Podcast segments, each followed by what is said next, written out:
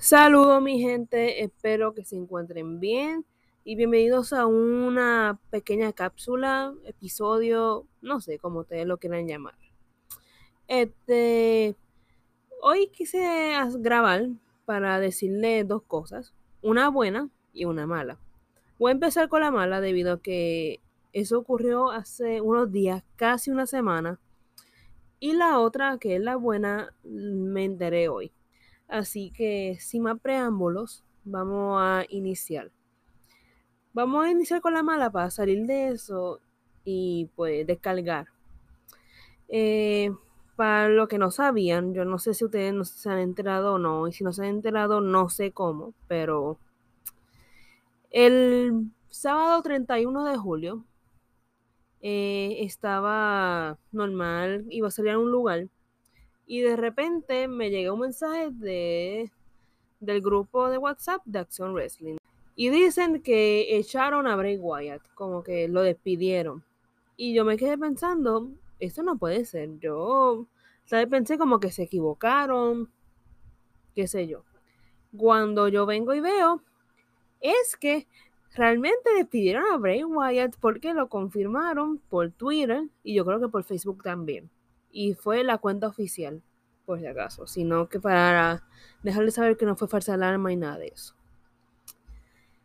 Eh, realmente, primero que todo, me da pena porque admito que a pesar de que no soy una gran fan de su personaje y todo eso, hay que admitir que él fue una persona súper creativa en cuando creó The Fiend eh, como luchador y como este como luchador principal más o menos básicamente este hacía que el público lo quisiera por él porque o sea cuando él hacía la entrada se apagaban toda la luz y tú veías solamente los flash de los teléfonos que eso era espectacular porque ya con eso está llamando la atención.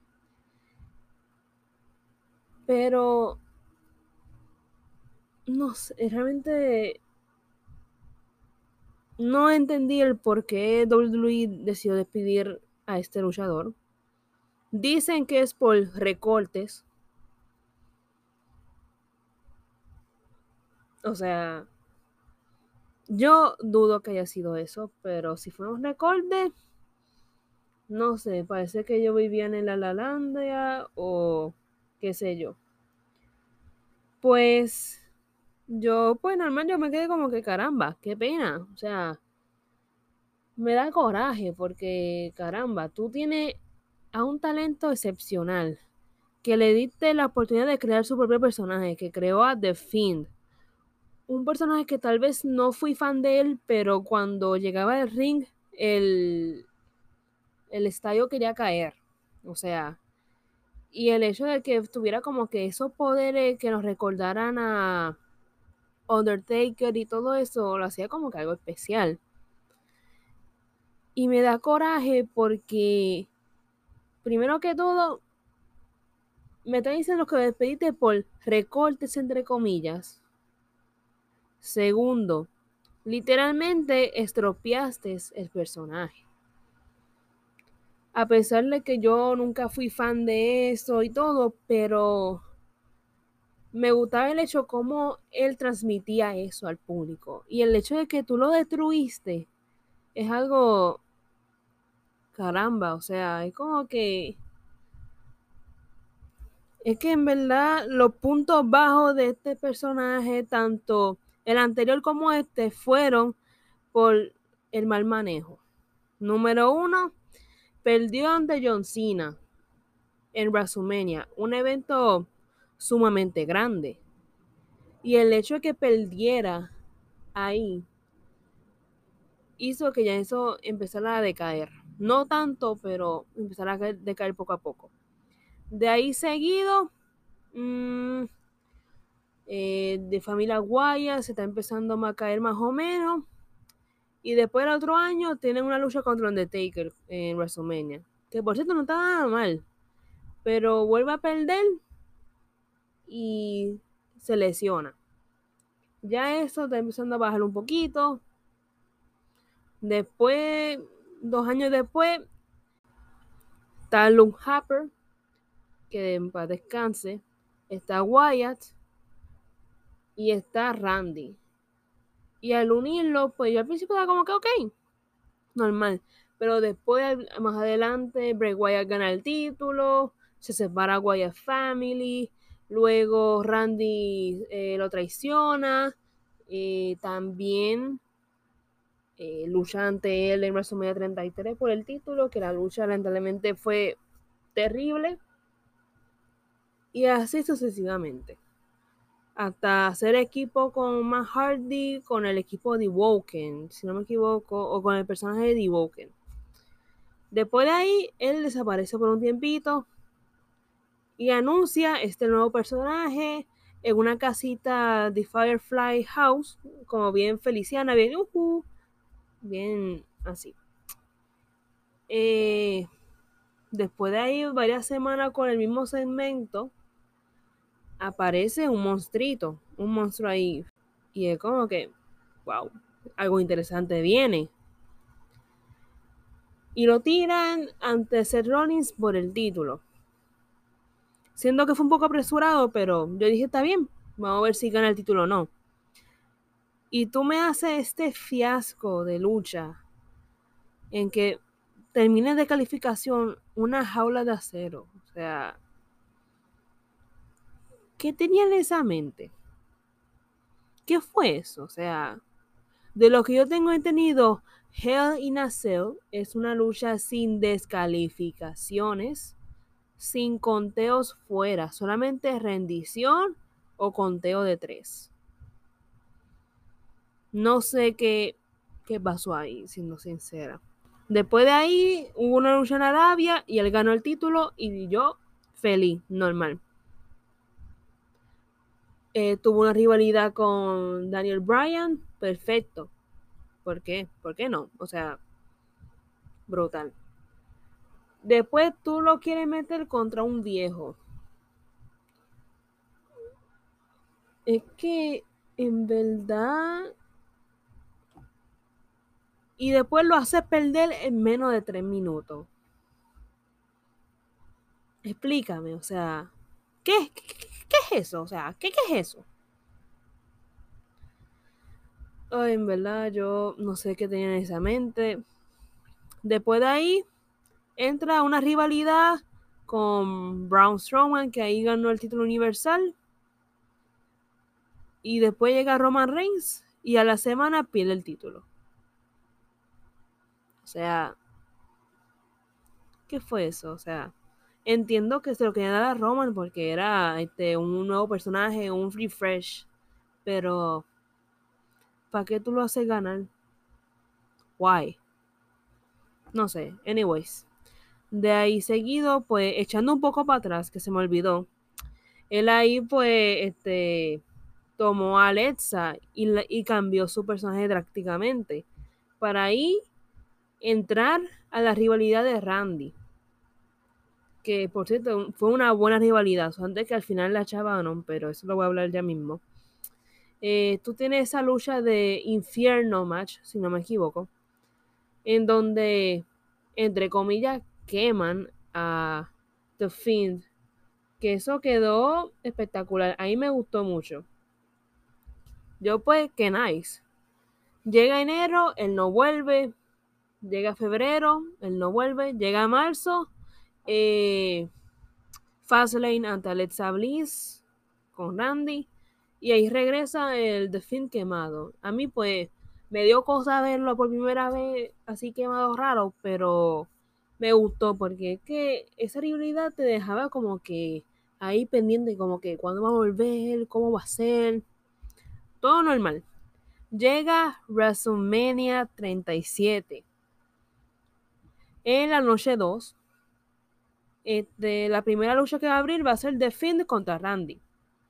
A mí me sorprendió porque yo pensé que iba a ser como que la, no sé, la tercera o algo así. No sé. Entonces, va, entra Randy, de ahí seguido entra Alexa y después una cajita ya mueve y ahí aparece Bray Wyatt. Pero Bray Wyatt eh, se pudo transformar al normal. Ya no era el quemado. Después de ahí, la lucha, pues normal. Yo como que yo sabía que él iba este, a dominar casi toda la lucha. Y después, este, iba a ganar, yo pensé. De repente aparece Alexa con un líquido ahí raro. What the heck? No sé. Y de repente, eh, RKO, un 2-3 en menos de 6 minutos. Y yo quedé como que, ¿qué caramba acaba de pasar? O sea, tú me estás diciendo que esta rivalidad de Randy duró más de cuatro meses y nosotros intrigados para ver qué iba a ocurrir o algo y tú la terminas de esa manera. ¿Sabes? O sea, what the heck. No sé, en verdad, eso como que me enfadó. Después de ahí, al otro día, si no me equivoco, fue la última aparición que fue una Firefly Funhouse. Perdón la pronunciación, pero es que no me sé mucho eso. Pero ahí él dice una promo ahí y de ahí no lo volvemos a ver. Y nosotros quedamos donde está él. Hasta que fuentes cercanas dijeron que él estaba pasando por depresión por la muerte de Luke Harper. Por lo que no sabían, pues él murió para diciembre y pues eso fue chocante tanto para él y las personas cercanas que trabajaron él, con él como para los fanáticos. A mí me, me sorprendió y, ahí me chocó, o sea, fue algo terrible, o sea, y él pues se tomó un tiempo fuera para recuperarse y todo, y yo como que está bien porque hello, necesitamos tiempo para procesar todo lo que haya ocurrido y todo lo demás. Entonces, eh, nosotros pues esperando acá, Alexa sigue con más o menos el personaje que él la envolvió y todo. Y llega esta noticia de que lo despiden. Yo quedé como que, ¿qué caramba acaba de ocurrir? O sea, un excelente talento que hacía que el público se volviera loco por él. ¿Qué ocurrió? O sea, y leí este, algunas fuentes donde decían que ya le habían, dado, le habían dado el alta dos días antes de su despido y el que estaba programado para regresar ahora, para agosto. Y en verdad, no sé qué va a pasar. Primero, he visto mucha gente como culpando a Alexa. Alexa no tiene la culpa. O sea, el hecho de que tú culpes a otra persona es una topidez. Segundo, este. O sea, segundo, gracias a ella y tanto a él, los dos pudieron reinventar, reinventarse y subir su personaje a otro nivel. Porque, o sea, Alexa ya estaba más o menos en su, no en su caída, pero en el momento donde ella estaba, estaba haciendo con, equipo con Nicky Cross y todo eso, y pues estaba más o menos. Y de fin estaba algo que más o también, y con esa mezcla de ellos dos juntos, se superaron, o sea, ambos pudieron mejorar, pero no entiendo por qué tiene que culpar a Alexa. O sea, e, e, no tuvo la culpa.